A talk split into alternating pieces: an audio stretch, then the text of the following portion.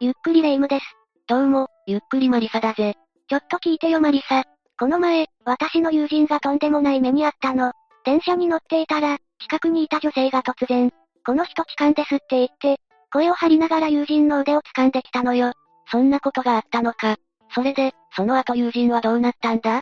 もちろん事実無根を訴えたんだけど、結局、警察が呼ばれる騒ぎにまでなっちゃったらしいわ。幸い、周りの乗客が無実を訴えてくれたのと、友人から女性の服の繊維が見つからなかったのが決め手になって、無事釈放されたようだけどね。おう。本当に大変な一日だったな。まあ、何はともあれ、疑いが晴れて本当によかったな。そうね。でも、相手の女性は、じゃあ、誰が触ってきたのよ。許せない。って犯人に対してすごく怒っていたりショックで泣きじゃくっていたようでね。冤罪をふっかけられたのはもちろん許せないけど、それ以上に女性がかわいそうで、見ていて辛かったとも言っていたわ。気が動転して、つい近くにいた友人を犯人と決めつけてしまったゆえの行動だったんだな。そういえば過去に、無実の人を犯人だと決めつけた結果、有罪判決を下されてしまい、5人の冤罪者が数年の時間を奪われた未解決殺人事件があったな。5人の冤罪者に、未解決殺人事件って情報量がかなり多いけど、一体、何があってそうなったの？よし。じゃあ今回は、その冤罪未解決殺人事件こと、貝塚ビニールハウス殺人事件について解説するぜ。それでは、ゆっくりしていってね。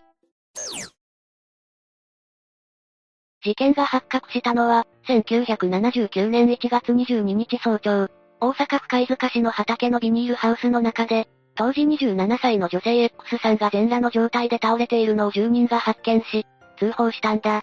なんてひどいことを。状況からして、事故ではないわよね。ああ。司法解剖の結果、首を強い力で絞められたことによる窒息死だったことが判明したようだ。あと、X さんの死亡推定時刻は、前日21日の午後6時頃であることや、強姦された形跡も見つかり、警察は、強姦殺人及び死体遺棄事件として調査を開始したぜ。ちなみに、この被害女性の X さんの身元は分かったの？ああ。事件発生の翌日23日に、前日から彼女が帰ってこないことを心配していた X さんの内縁の夫、当時31歳の Y 氏が、新聞でこの事件を知り、警察に連絡を入れたことから身元が判明したそうだ。当時は SNS やスマホなんて便利なものはないから、新聞が唯一の情報だったのね。とはいえ、こんな形で大切な人の死を知ることになるなんて。ああ。だが、不幸は連鎖するもので、なんとこの時、X さんは妊娠3ヶ月だったそうだ。残念ながら、その命も同時に奪われてしまったんだ。え妊婦さんだったの？ああ。つまり、Y 氏は愛する奥さんと子供を同時に失ったことになる。その悲しみは想像をはるかに超えるものだったと思うぜ。もし私が二人の知り合いだったら、気の毒とかかわいそうなんて言葉も軽く聞こえてしまいそうで、声をかけられないと思うわ。おそらく私もそうなるだろうな。逆に Y さんの立場だったら、周りの声は全てシャットアウトしてしまうと思うぜ。でも、もちろんこの後警察による調査が行われたんでしょ？それで、犯人の手がかりは見つかったの？もちろんだ。だがこの時、ある人物の行動によって状況が大きく変わってしまい、その結果、思いもよらぬ方向へと展開していくことになるんだ。ある人物って、まさかとは思うけど、内縁の夫である愛さんじゃないでしょうね。ああ、そのまさかだぜ。1月23日昼頃、顔見知りで当時18歳だった少年 A と顔を合わせた Y 氏は、A が Y 氏と顔を合わせようとしない態度に不信感を抱いたそうで、その2日後に A を海岸まで連れて行き、殴りながら妻の殺害について尋問したそうだ。いくらその時の態度に違和感があったとはいえ、それだけで犯人だと決めつけるのはあまりにも早急すぎると思うわ。でももしかして、他に何か A を疑うような理由があったの？理由としては、A が不良と呼ばれるカテゴリーに入っていたから、それだけだぜ。え？それ以外は？それ以外の根拠もなく、Y 氏は A が不良だったことと、事件後に会った時の態度がよそよそしく感じたというだけで、妻の殺害に関与していると思い、行動を起こしたというぜ。冷静に聞くと、あまりにも極端というか、それだけで犯人と決めつける Y さんの行動に対して違和感しかないわね。ああ。だが、そこまで物事を正常に判断できないレベルで、ひどく混乱していたという様子も、なんとなくだけど伝わってくるよな。それはそうなんだけどね。それで、結局この Y さんの勘は当たったの？いや、残念ながら当たっておらず、A は事件に関与はしていなかった。だが、Y 氏に殴られ続けたことで命の危機を感じた A は、なんとかその場を逃れるべく、仲間4人とビニールハウスに行き、X さんを殺害した、と自白したんだ。自分の命を守るために、そう供述をせざるを得なかったのね。ああ。そしてこの供述を真に受けた Y 氏は、A を犯人と決めつけ、その後 A 自身に、自分が妻を殺害した、といった内容の文章を直筆で書かせた上に、欠板も押させ、そのメモを警察へと提出したそうだ。で、そのメモを受け取った警察が、A を殺人事件の容疑者で逮捕したというわけね。ああ。そして A の逮捕後の1月27日、21歳の男性 B を含む18歳の少年 CDE ら合わせて4人を、事件関与の疑いで逮捕したんだ。でも、A が事件に関与していないってことは、他の4人も犯行に関与していない可能性が高いわよね。それでも逮捕したってことは、警察は証言の裏付けを特にすることなく、Y 氏の話と A のメモを全面的に信用しちゃったってこと？そういうことだな。うーん。それってあまりにもずさんな捜査だと思わない？確かに供述も証拠の一つになるだろうけど、今回の場合は A さんが暴力に訴えて A に無理やり言わせたわけだし、信憑性があるとは言い切れないんじゃないかしら。ああ。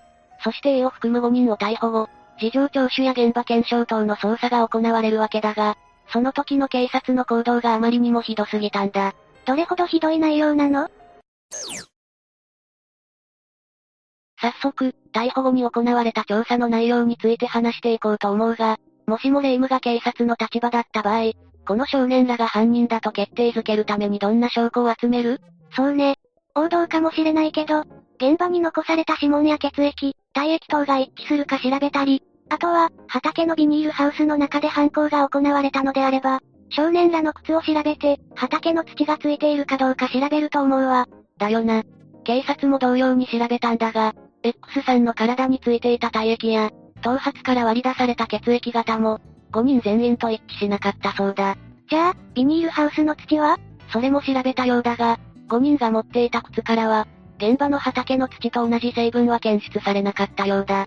そこまで何も一致しなかったということは、5人の無実は確定したってことよね？それなら5人とも、無事釈放されて、とはならなかったんだ。はい？いやいや、だって、指紋から血液型から体液、しかも土の成分まで何一つ一致していないなら、犯人じゃないってことは余裕で証明できたじゃない。そこまで物的証拠がないのに、釈放しない理由がわからないわ。釈放しなかった理由か？それは、逮捕した5人の犯行だという先入観と思い込みを捨てきれず、物証の不一致を無視したからだぜ。え？えそれが通用するなら、検証をした意味がないし、何のための証拠なの？って話になっちゃうわよ。ああ。さらに悪質だと捉えられる部分は他にもあって、なんと警察は、この物証の不一致についてマスコミにも公表しなかったんだ。それもしなかったの？それじゃあ、世間はずっと A たちが犯人だと勘違いしたままになっちゃうし、警察の5人逮捕も隠蔽できちゃうじゃないのよ。まあ、すべてにおいて、警察の都合のいいように動かしたというわけだな。だけど、マリサは最初の方で、5人は有罪判決になったと言っていたわよねあれだけ物証の不一致という結果が出ているのに、有罪判決が下されるっていうのがよくわからないのだけど、その点についても、当時の裁判の流れとともに解説していくぜ。まず A たち5人が裁判で最初に主張したことは、捜査段階で警察官に拷問に近い尋問をされ、虚偽の供述をさせられたが、自分たちはこの事件に一切関与していない、という無実の主張だったそうだ。後から逮捕された BCDE も、A と似たような扱いを受けていたのね。どんな尋問だったかは想像しかできないけれど、無実の罪を認めさせるほどの威力ってことは、よっぽどひどい扱いを受けていたんでしょうね。だな。そして1979年1月28日、B 以外の4人は大阪家庭裁判所堺支部に送致され、同年2月7日に物証の証拠調べを行わないまま刑事処分、つまり、犯罪者に刑罰を課する処分相当と判断し、検察庁に逆送致したんだ。火災もろくに調べなかったの？そこでしっかり調べておけば、この段階で無罪判決になりそうなものだったのに、ほんと何してるのよ？ああ、そして1982年12月23日に大阪地方裁判所で行われた裁判では、検察官の主張が支持されてしまい、物証の不一致も無視された上に証拠調べ請求も却下。その結果、21歳の B に懲役18年、残りの4人に対しては懲役10年の有罪判決が言い渡されたんだ。警察だけがひどいのかと思ったら、まさか裁判官もここまでひどいとはね。でも、5人ともこの判決結果に納得したわけじゃないんでしょ？そうだな。後日、A 以外の BCDE の4人は、無実を主張し控訴したそうだ。あれ？なんで A は控訴しなかったの？まさか、実は A は犯人だったとか？この時 A が控訴しなかった理由は後ほど説明するとして、まず先に控訴した4人のその後を話していくぜ。よろしく頼むわ。控訴後に裁判が行われたのは、1986年1月30日のことだ。舞台は大阪地裁から大阪高裁に移され行われた結果、検察官の主張は物証の不一致により証拠能力がなく、供述の信用性もないため真実ではないと判断された。そして被告人 BCDE とその弁護士の主張を支持し、4人に無罪判決を下したんだ。まさに逆転無罪ってやつね。でも、その間も拘束されていたんでしょ？ああ。3年1ヶ月の間も拘束されていたが、検察側も4人に対する上告を断念したことで、無罪が確定したようだ。大阪高裁がちゃんと事件内容と物証を見極めて判断してくれたのね。だけど、無実の罪で約3年も拘束されていたなんて、気の毒で仕方ないわ。3年なんて、B たちにとっては、ものすごく長くて先の見えない真っ暗なトンネルを、さまよっていたようなものだろうしな。というか、大阪地裁の時点で提出された、物証の証拠調べをしっかり行っていれば、こんなことにはならなかったはずなんだけどね。全くもってその通りだな。でも、問題は A よ。彼はどうなったの ?A も、無罪が確定した B たち4人とその支援者から勧められたことで、1988年7月19日に再審請求をしたんだ。こうして1989年3月2日に大阪地裁で行われた再審にて、最初の裁判とは真逆に A と弁護人の無罪の主張が支持され、無罪判決が下されたぜ。この時 A は、どのくらい服役していたの ?6 年4ヶ月だったそうだ。最初に言い渡された刑期の半分以上過ぎているじゃないの。それで、A が B たちと一緒に控訴しなかった理由って何なの？まず、再審が行われたとしても、被告人の主張を認めてくれるという保証がなかったことや、控訴上告審の裁判が長期化するより、早く服役して社会復帰した方が、自分にとって都合がいいと考えたこと。あと、裁判費用を気にして無罪を控訴しなかった。という理由があったそうだ。そういう理由があったのね。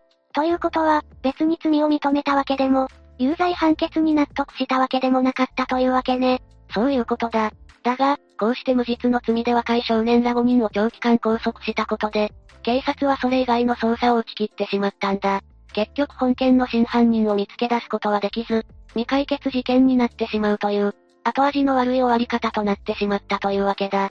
最初の調査の時点で、警察が5人を犯人と決めつけて、他の可能性を探そうとしなかったことが、最大のミスと言っても過言ではないわね。被害者の X さんの気持ちが報われない気がしてならないわ。だな。あと、なぜここまで執拗に5人を犯人に、仕立て上げようとしたかという理由に、検挙すると都合の悪い真犯人だったため、冤罪であっても犯人を仕立て上げる必要があったのでは？という考察をする人もいたな。なるほど。確かにその考察も、しっくりくるといえばしっくりくるわね。まあ、あくまで考察であって真相はわからないが、わかることは、5人が拘束されていた間、真犯人はのうのうと生きていたということだな。なんだか誰も報われない、非常にもやもや感の残る事件だったわね。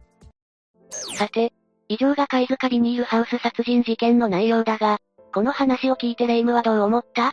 そうね。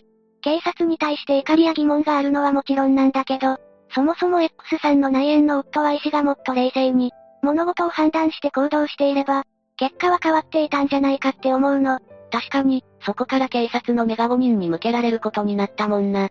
もちろん、大切な人を失って気が動転して、冷静に考える余裕なんてなかったという状況は理解できるんだけどね。まあな。ただ、それを差し引いても警察と同様愛しの行動も、罪なき5人の少年の人生を狂わせた上に、事件を未解決にしてしまったきっかけと思えてならないよな。結局、一つの判断ミスがここまで大ごとになるなんてね。Y さんも思ってもいなかったでしょうね。犯人を見つけたくて遺族が事件を追う例はよく見かけるが、いくら犯人が憎くても周りが見えなくなったらダメってことだな。ただ、私が Y さんの立場だったら普段気にならないことも気になって、少しでもいつもと違うと感じた人に疑いの目をかけてしまうと思うし。とはいえ、急がば回れなんて言葉もあるくらいだし、予想していない出来事が突然起きた場合、慌てず冷静に判断し行動することをしっかりと心がけないとな。そうね。友人も、慌てず落ち着いて、状況を伝えたから警察も信用してくれたって言っていたし、私もパニックにならないよう、常に冷静でいたいものだわ。そうだな。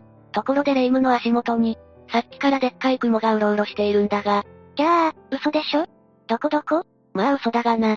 というか、冷静に判断できてないじゃないか。ムキー、騙したわねそれとこれとは別よ。というわけで、今回は、貝塚ビニールハウス殺人事件について解説したぜ。それでは、次回もゆっくりしていってね。